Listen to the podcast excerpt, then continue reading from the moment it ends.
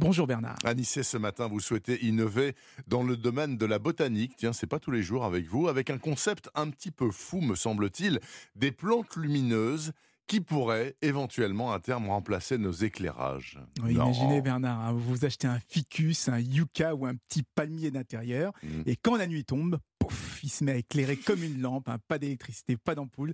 La plante devient naturellement lumineuse. Eh c'est exactement ce sur quoi travaille un couple de biologistes français, des chercheurs de la société Woodlight. Ils ont été capables de transformer des plantes d'intérieur en lampes de décoration. Mais comment arrive-t-on à rendre des plantes lumineuses, à part leur passer des produits spéciaux sur les feuilles? Alors, c'est un processus assez complexe, hein, mais pour schématiser, on leur fait absorber des, substances, c'est les mêmes qu'utilisent les lucioles pour s'éclairer la nuit. Et, et cette substance va ensuite se diffuser dans la sève dans les branches jusqu'aux feuilles.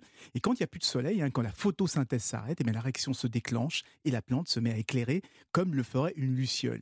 Et avec ce principe, on devrait être capable d'illuminer n'importe quel type de plante, hein, des fleurs et même des arbres. Et ça, c'est l'objectif ultime hein, de ces chercheurs, pouvoir un jour éclairer les rues avec des allées de platanes lumineux, comme dans le film Avatar. Enfin, moi je veux bien, mais est-ce que c'est assez puissant? Parce que pour parvenir à 60 watts par rapport à une luciole, on est loin du compte. on n'y est pas encore.